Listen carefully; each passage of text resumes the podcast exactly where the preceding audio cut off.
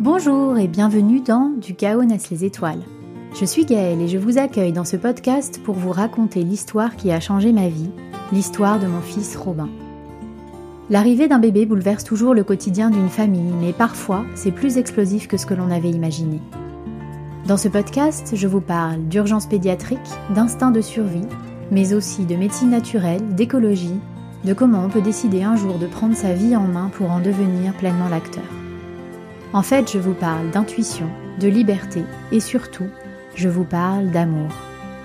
J'espère que vous pourrez puiser dans ce récit le courage et l'espoir dont vous avez besoin si vous traversez une épreuve, ou tout simplement l'inspiration.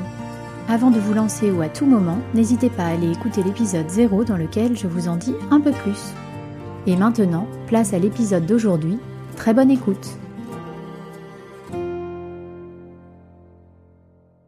Épisode 39 La libération. Le soir même, je fais écouter le message à mon compagnon. Il est là, debout dans notre cuisine, et plus le message avance, plus il se fige, jusqu'à arrêter complètement ce qu'il est en train de faire, pour ne rien rater de ce flot de paroles qui mérite toute son attention. Je crois qu'il n'en revient pas non plus. À la fin du message, sans commentaire supplémentaire, je lui propose que nous arrêtions quand même progressivement les corticoïdes. Il comprend que je suis déterminée et que je ne changerai pas d'avis.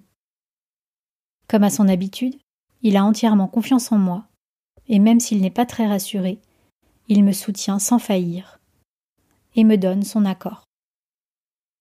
Quant à moi, je décide de ne pas rappeler la pneumologue tout de suite parce que je ne veux pas qu'elle m'angoisse ni me fasse changer d'avis. Je ne veux pas que quiconque me fasse changer d'avis. D'ailleurs, ce silence n'est pas vraiment nouveau, puisque depuis ma tentative de discussion ratée avec elle au sujet du gluten, je ne touche pas un mot des voies alternatives que j'explore aux médecins qui nous suivent ou que je croise. J'avance dans leur dos en quelque sorte. Je mène les deux suivis séparément. Je me sens un peu en situation irrégulière, comme clandestine. Mais je sens que c'est plus simple comme cela. Et je n'ai pas le courage de débattre. Je suis trop concentrée sur mon objectif. Alors j'ai peur, bien sûr. Encore une fois, nous marchons sur des œufs. Mais je suis sûre de moi. Je sais que c'est la voie à suivre, et je ne veux rien en travers de mon chemin. Je me dis que de toute façon, nous avons encore la machine à la maison, et qu'au moindre signe, nous pourrons toujours revenir en arrière. Dès le lendemain, nous arrêterons extrêmement progressivement les corticoïdes. Nous diminuerons les doses dans le nébuliseur goutte par goutte, puis nous repasserons à la chambre d'inhalation, jusqu'à arrêter de nous en servir complètement le 1er novembre 2019, près d'un mois et demi après le fameux message. 14 mois après la première crise, Robin est libéré de tout médicament. Il ne reprendra plus jamais ni ventoline ni corticoïdes. C'est une victoire et un vrai soulagement. Et même si au quotidien nous restons évidemment très attentifs à sa respiration, au fond, je suis sereine, car je sais qu'il n'en a plus besoin pour respirer. Son corps a retrouvé son autonomie, j'en suis persuadée. Il a enfin repris le pouvoir.